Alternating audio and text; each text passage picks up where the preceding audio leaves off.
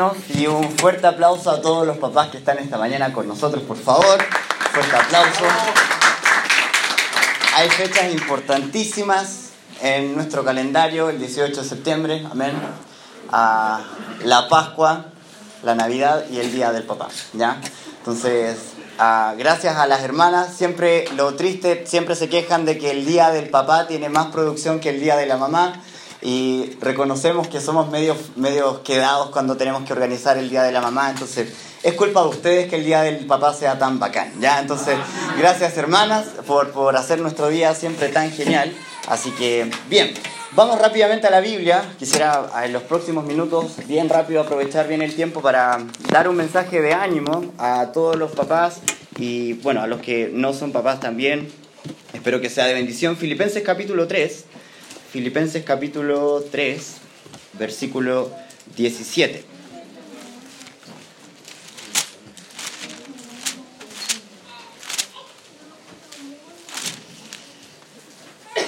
La Biblia dice en el versículo 17, Pablo hablando, hermanos, sed imitadores de mí y mirad a los que asimismo, perdón, mirad a los que así se conducen según el ejemplo que tenéis en nosotros.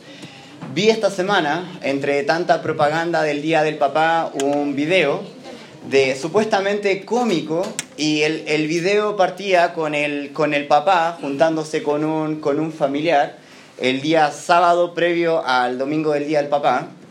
Entonces, el familiar, obviamente sin hijos, está animando a, este papá a salir el sábado en la noche para celebrar el Día del Papá. Entonces, ya olvidarse del hijo, de la esposa y salir como a parrandear, porque total al otro día era su día, entonces había que, había que celebrar. Entonces este papá está como medio complicado diciendo no, porque si salgo contigo yo sé cómo va a terminar la noche, no va a terminar tan bien. Entonces al otro día yo necesito, me van a hacer un almuerzo para el día del papá y necesito estar bien. Y el, el, tío como animándole, ya vamos a celebrar, sí, si ahora desde que eres papá eres tan amargado y yo sé que tu, tu esposa te manda en la casa y no te da permiso. Entonces típica broma entre hombres, ¿ya? Entonces ahí como justo donde, donde duele, ¿ya? Tu esposa no te deja. Entonces todo como cuando nos dicen eso, no, yo me mando solo y sí o no, amén. Ya, entonces, este, este hombre, este papá se anima, termina saliendo con, con, el, con, el, con el familiar y después muestran la cena del otro día, el papá ya en estado inservible, y el, hijito buscando a su papá para poder decir feliz día, el papá totalmente inconsciente de la farra de, de, la noche anterior, entonces ahí está el niñito tratando de despertar a su papá para darle el abrazo del, del día del papá y el papá inconsciente. Y llega el tío a, consolar al pobre niño diciendo, bueno, tu papá ya celebró, déjalo dormir, estuvo hasta tarde. Y, y, el niño diciendo, pero está hediondo alcohol. Y, y, quería tomar desayuno con él por el día del papá y cosas por el estilo. Y el tío diciendo, no, ya, si al final ya celebró. Y lo importante es que tú no seas como tu papá cuando seas grande. Y el, y el niñito respondiendo, nunca voy a ser como mi papá. Porque el niño estaba llorando por no poder saludar a su papá y dice, yo nunca voy a ser como mi papá. Y después muestran al niño años después creciendo, yendo de fiesta en fiesta y entrando el día del papá eh, con unos amigos a una botellería para celebrar igual como lo hizo su papá. lo interesante es que el video tenía la idea de ser gracioso. Y cuando lo vi dije, esto no tiene nada de gracioso. Y es lo que hoy muchos niños deben estar sufriendo en sus casas y, y lo interesante del, versículo 17, Pablo con mucha autoridad, con mucha confianza, está animando a una iglesia, no a su familia, está animando a toda una congregación diciendo, hermanos, imítenme a mí. No, no, es primera vez que Pablo va a decir esto. En, en Primera de Corintios, capítulo 11, versículo 1, dice él también, sed imitadores de mí, así como yo de Cristo. No es primera vez que lo dice. Y si pudiéramos tener un super televisor de otra galaxia y con un control remoto y llamar a cada papá a sentarse aquí adelante y decir, vamos a, a apretar un botón que nos va a llevar en el tiempo hacia el futuro y ver en qué se convirtió tu hijo según tu ejemplo. Ya, ¿Estás preparado? Vamos a apretar play. ¿Estás listo para ver a tu hijo 15 años en el futuro, lo que él se convirtió por el ejemplo de su papá? Vamos a apretar play a la cuenta de 3. 1, 2. ¿Qué, harías? ¿Te pararías? No, por favor, no, no, no, no coloque nada. O, o, estarías tranquilo como Pablo? Sí, solo, solo coloca el video. Estoy animado. Porque animé a mi hijo a imitarme a mí y sé que él se ha convertido en un, en un gran hombre de Dios. ¿Cuál sería la respuesta, hermano? Solo soy papá por tres años y, y a veces como que me alarma ver que hay, hay yo, hermanos, usted pasa un, un par de horas conmigo, sabe que yo lucho con muchas cosas tontas, hermano, de verdad. Como que ni yo me soporto a veces. Entonces tengo que estar como, mi esposa odia que yo entre a la cocina porque estoy como discutiendo de por qué el tenedor está en el este de, los, de las cucharas y la cuchara en el de los cuchillos. Es como bien obsesionado con cosas que no tienen importancia. Eh, mi esposa me retó ayer porque fuimos al supermercado y la maquinita de esa cosa para, para pagar con la tarjeta no estaba en la base, donde tiene que ir. Entonces yo no, no, pagué hasta que la cosa estuviera ahí en la base y no entraba, entonces estaba ahí una fila hacia atrás, todos comprando y yo colocando la cosa y no entraba. Mi esposa dice, qué vergüenza, ¿por qué estás haciendo estas cosas? Y yo, ¿por qué no va aquí? Entonces, ¿cómo vamos a pagar si no está ahí? Y al final lo puse, pagué y me fui y todos aplaudieron porque me fui porque ya tenía la media fila hacia atrás. Y David ni estaba, David, estoy seguro que no me ha visto hacer eso, pero de pronto él está gritando frustrado en su pieza porque un pantalón estaba con las poleras y no con los demás pantalones. Y yo digo, yo nunca le he enseñado estas tonteras a este niño y la está haciendo con tres años. Y hermano, quiero poner, dar ánimo a través de la palabra, pero a la vez poner una carga en tus hombros de que si tú estás viviendo de una forma, tu hijo lo va a imitar y de aquí a 5, 10, 15 años va a haber otro como tú, igual o peor. Un estudioso acerca del, desarrollo de los niños, apellido Bandura, él formuló la, teoría del de, desarrollo por imitación, para explicar por qué había un, un grupo de adolescentes tan adicto al, cigarro y tan adicto al alcohol. ¿Cómo, ¿Cómo, es que tenemos un grupo de, de, niños de 13, 12 y hasta 14 años que fuma como loco y se alcoholiza como loco? ¿Por qué? Y él, él postuló esta teoría de que el desarrollo se da solo por imitación. Y este niño, al ver que su papá fuma, quizás fumará dos cigarros diarios, pero él piensa, ah, ya, los adultos fuman y como yo ya no quiero ser un niño, entonces debo fumar, pero él al repetir ese patrón lo va a hacer duplicado, pero por mil. ¿Qué hace un adolescente que está consumiendo alcohol? Dice, los niños no consumen alcohol, los adultos consumen alcohol, quiero ser adulto y súper adulto, entonces voy a consumir más alcohol de cualquiera de los adultos que está consumiendo alcohol sea inconstante en la asistencia a la iglesia, sea inconstante en cuanto a evangelizar, y de aquí a cinco años va a tener un hijo que ni va a pisar la iglesia y que ni está pensando en evangelizar.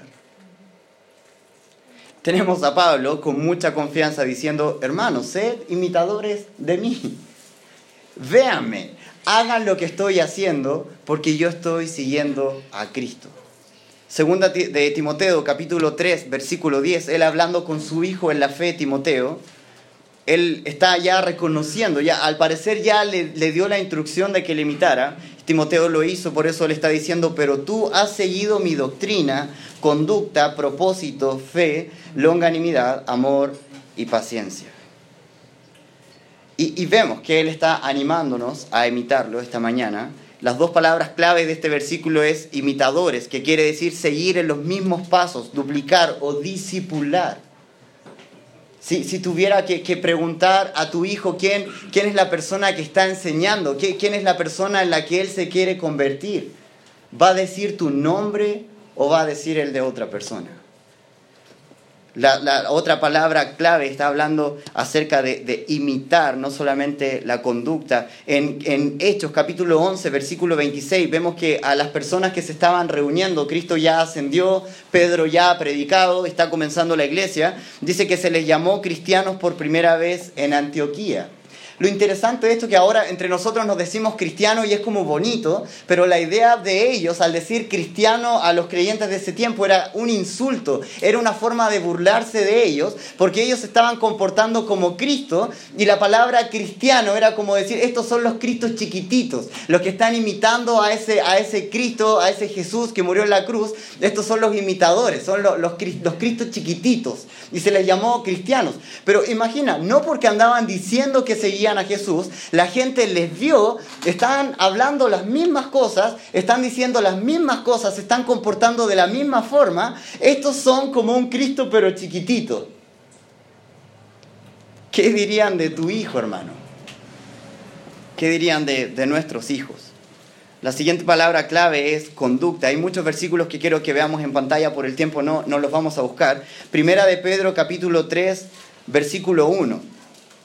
Pedro hablando a, los hermanos dice, asimismo vosotras mujeres estás sujetas a vuestros maridos para que también los que no creen a la palabra sean ganados sin palabra por la conducta de sus esposas, considerando vuestra conducta casta y respetuosa. Pedro está animando a mujeres que están llegando a la iglesia que su esposo no es creyente, prácticamente está diciendo, deja de andar hablando que eres cristiano y compórtate como un cristiano y ahí tu esposo va a llegar sin ningún problema a la iglesia.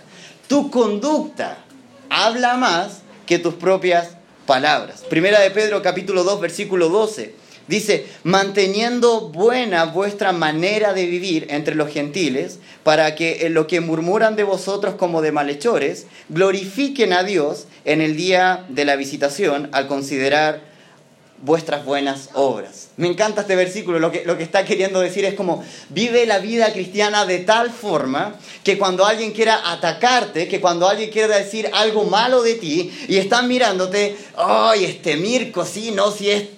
No, en verdad, nunca nos ha mentido. No, no, no, pero, ah, no, si yo he visto que este Mirko, de repente cuando estamos ahí con, y, van, pasando, van pasando otras mujeres, él, él, verdad, nunca tira bromas de de mal sentido con nosotros. Es súper respetuoso con su esposa. No, no, pero, ah, ya sé, aquí tengo donde decir algo del hermano Mirko. El hermano Mirko, cuando estamos, estamos jugando y él va perdiendo, no, la verdad tampoco nos hace trampa ni nada por el estilo. Se pica, pero no hace trampa. Amén. Amén. Amén. Vamos a eliminar este podcast, ya todo el mundo sabe entrar que no puede venir donde hermano. Se pica, pero nunca nos ha insultado, nada, hay algo tan diferente en él. ¿Sabes qué terminan haciendo? Glorificando a Dios. Eso es una vida digna de imitar. Habla del comportamiento. Filipenses capítulo 1, versículo 27. Pablo nuevamente hablando dice, solamente que os comportéis como es digno del Evangelio de Cristo para que sea que, o sea, que vaya a veros o que esté ausente, oiga de vosotros que estáis firmes en un mismo espíritu, combatiendo unánimes por la fe del Evangelio.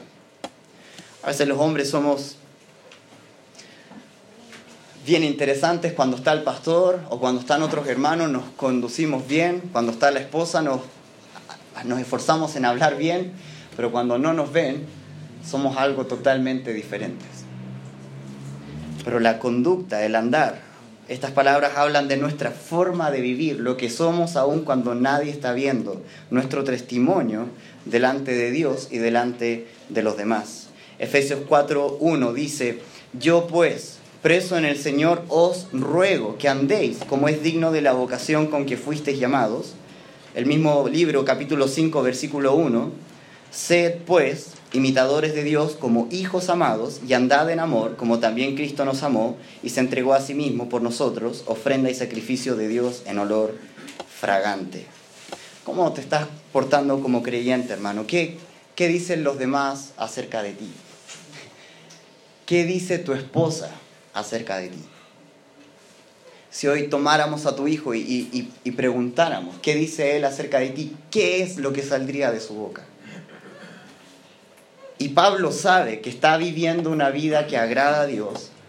Pablo sabe que está siguiendo a Cristo en cuanto a constancia, a esfuerzo, a pasión, a tener las prioridades bien ordenadas. Dios primero, la familia, la obra, la evangelización mundial, el hecho de que aquí no estamos para acomodarnos, sino que estamos de pasada. Nuestro descanso, nuestro tesoro está en el cielo, no en la tierra. Estamos para alcanzar al mundo con el Evangelio. No, no somos del mundo, pero estamos en el mundo para, para alcanzar al mundo. Estamos creciendo en la santificación, mírame, estoy haciendo todo lo que Cristo dijo que hiciera, entonces ahora mírame e imítame. Eso es lo que está diciendo Pablo. Podrías ponerte de pie y decir eso exactamente a tu hijo con toda la tranquilidad de que va a ser el mejor ejemplo que él va a ver? Si la respuesta es, no, hermano Carlos, no soy tan malo, no soy perfecto como pero no soy tan malo, entonces ya él puede imitar algunas cosas y la vida le enseñará. quiero darte la contraparte. Mira lo que dice el versículo, estamos en Filipenses capítulo 3, versículo 17. La primera parte es una vida digna de imitar.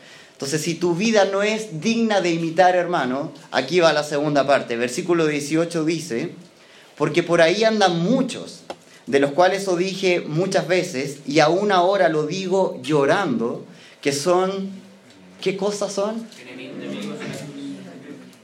Son enemigos de la cruz. Versículo 19, el fin de los cuales será perdición, cuyo Dios es el vientre y cuya gloria su vergüenza, que solo piensan en lo terrenal. Quiero dejar claro, hermano, no hay un término medio en esto. No hay, está lo blanco y lo negro y yo quiero ser lo gris. Hermano, si tu vida no es digna de imitar, somos como un enemigo de la cruz. Si no puedes pararte firme y decir a tu hijo, mírame, sígueme, haz exactamente todo lo que yo estoy haciendo porque estoy siguiendo a Cristo y si lo haces, vas a ser un excelente creyente. Si no puedes tener esa confianza, hermano, eres igual que alguien que odia a la cruz. Es interesante que la advertencia que Pablo está haciendo es tan grave que él dice que está llorando mientras escribe estas cosas. ¿Por qué son enemigos de la cruz? Porque están viviendo y actuando como si la cruz no tuviera ninguna importancia para ellos. Cantamos en, en la iglesia, canciones que mencionan la cruz de Cristo. tenemos una cruz, simboliza el acto máximo de amor, el acto máximo para nuestra salvación, el símbolo que nos recuerda que la deuda del pecado ha sido pagada por completo, que es el, símbolo de, de la llave, de la puerta a la eternidad, donde tú y yo no tenemos que hacer absolutamente nada, porque todo fue hecho en una cruz, pero cuando tú y yo vivimos una vida que no es digna de imitar, ¿sabes lo que somos? Gente que odia ese símbolo, gente que desprecia ese símbolo, que vive como si nada hubiera pasado en una cruz. Y Pablo dice, digo esto llorando. Es tan triste que haya gente que viva como si la cruz no tuviera ninguna importancia.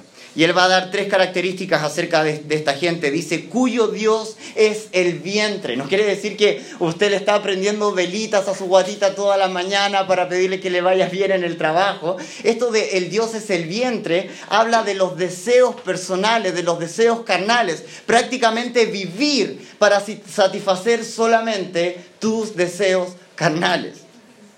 ¿Y cuántos de nosotros, hermanos, entre semana alabamos más otras cosas de este mundo de lo que deberíamos estar alabando a nuestro Dios. ¿Cuánto tiempo nuestra casa se presta para diversión de otro tipo y ni siquiera somos capaces de tener un devocional un día a la, a la semana con nuestra familia? El mensaje es, cosas del mundo son más divertidas, cosas del mundo son más entretenidas que la propia palabra de Dios. Enemigo de la cruz, cuyo Dios es el vientre, la segunda característica, cuya gloria es su vergüenza orgullosos de sus propios pecados. Y es la conversación que están teniendo muchos hoy en la mañana. El que quedó más borracho, ese ganó. El que dijo más tonteras, ese ganó. El que rompió más cosas, es el que ganó. cosas de las cuales deberían estar avergonzados, hoy se están sintiendo orgullosos. La última característica dice que solo piensan en lo terrenal, vivir por el momento, por reconocimiento, por ganancia. ¿Cuántas veces nos encontramos diciendo a nuestros hijos, estudia esta carrera porque con esta carrera vas a tener tanta plata y con tanta plata vas a poder comprar esta casa y este auto y esta, esta comodidad y esta ganancia y, y, como que si esta vida es lo único que existiera y no hagas nada más que solamente acumular mucha riqueza y mucho bienestar y mucha comodidad porque esto es la vida. Esto no es la vida, hermano. Colosenses capítulo 3, versículo 1 dice, si pues habéis resucitado con Cristo, buscad las cosas de arriba donde está Cristo sentado a la diestra de Dios, poned la mira en las cosas de arriba, no en las de la tierra. Ese debería ser nuestro mensaje a nuestros hijos, hermano. Esta casa va, va a pasar, este auto va a pasar, esta ropa va a pasar. Lo que nunca va a pasar es lo que podamos hacer para el reino de los cielos. La vida, esto solamente estamos de viaje, nuestra casa está al otro lado de este cielo. Quiero terminar leyendo unos versículos. Jeremías capítulo 6, versículo 15. Dice, ¿se han avergonzado de haber hecho abominación? Ciertamente no se han avergonzado, ni aún saben tener vergüenza, por tanto caerán entre los que caigan, cuando los castigue caerán, dice Jehová. Segunda de Timoteo capítulo 2, versículo 19. Pero el fundamento de Dios está firme teniendo este sello Conoce el Señor a los que son suyos y apártese de iniquidad todo aquel que invoca el nombre de Cristo. Mano, o tu vida es digna de imitar o eres un enemigo de la cruz. O eres del Colo o eres del AU, pero no existe la Universidad de Colo Colo, hermano. no existe ese equipo. O podemos imitarte o eres enemigo de la cruz para no terminar con desaliento. Ya, Carlos, ¿qué, qué puedo hacer? Me, me, identifiqué más con el otro lado que está bien feo. ¿Qué, ¿Qué puedo hacer ahora, hermano? Mira hacia adelante y deja que Dios cambie tu vida. Mira los últimos versículos, versículo 20, Filipenses capítulo 3, versículo 20, ya con esto ya terminamos y vamos a orar para responder a Dios.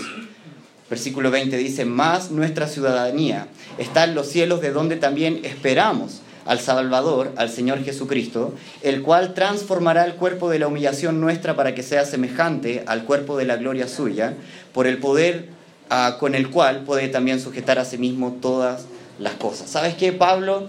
En los versículos anteriores está diciendo, ciertamente olvido todo lo que está atrás y me extiendo a lo que está adelante, estoy corriendo la carrera, estoy con la, con la, con la vista puesta en la meta. La meta, hermano, es que Cristo ya va a venir por nosotros. La meta es que ya vamos a dejar este lugar de que, donde estamos de pasada y volver a nuestra casa allá en los cielos. Entonces, cuando tú piensas en eso, yo no estoy diciendo que tener una vida digna de imitar sea fácil. Sé que cuesta, sé que es difícil, hermano, pero pon la mira hacia adelante, pon la vista en la meta y Dios se va a encargar de absolutamente todo. Cuando piensas que nuestra ciudadanía está en los cielos y no aquí en la tierra, entonces va a cambiar tu forma de pensar.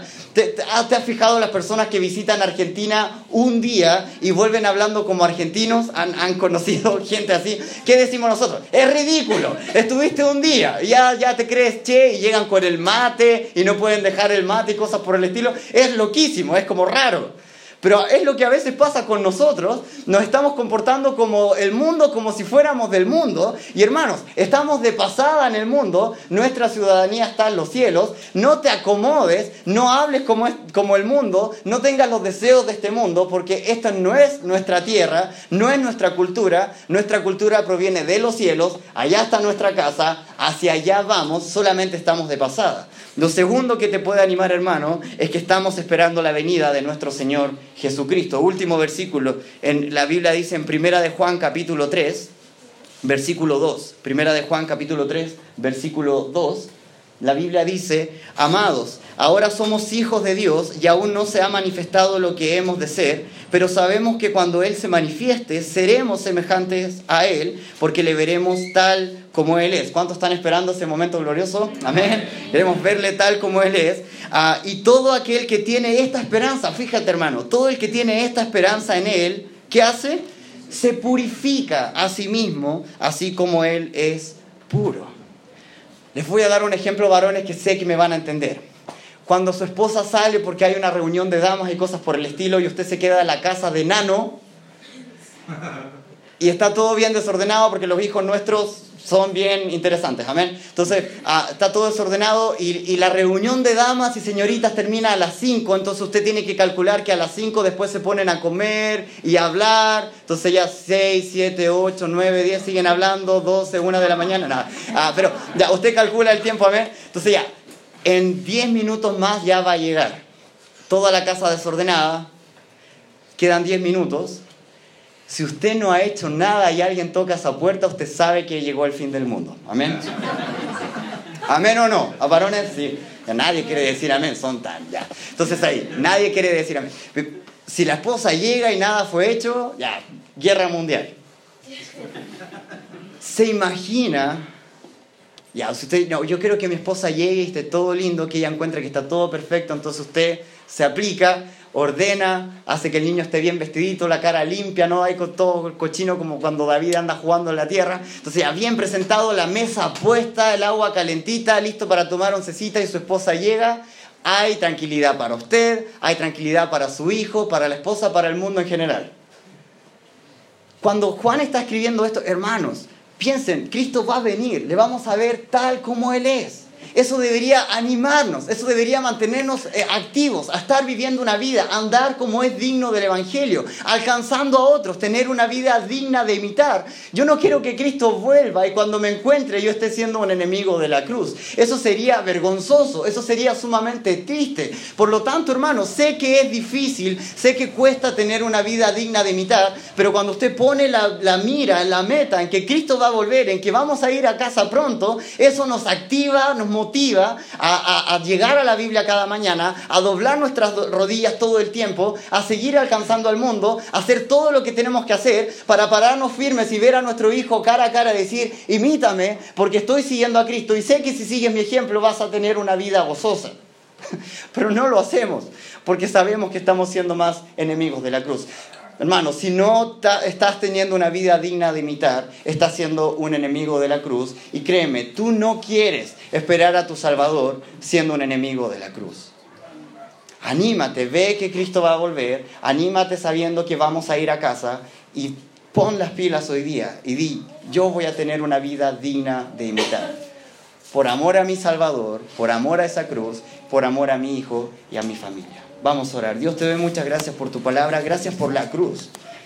Gracias por ese símbolo máximo de amor, de salvación. Esta mañana te pido que tu Espíritu Santo trabaje en nuestra vida, en nuestro corazón, y nos ayudes a entender, Dios, que no, no podemos ser enemigos de la cruz.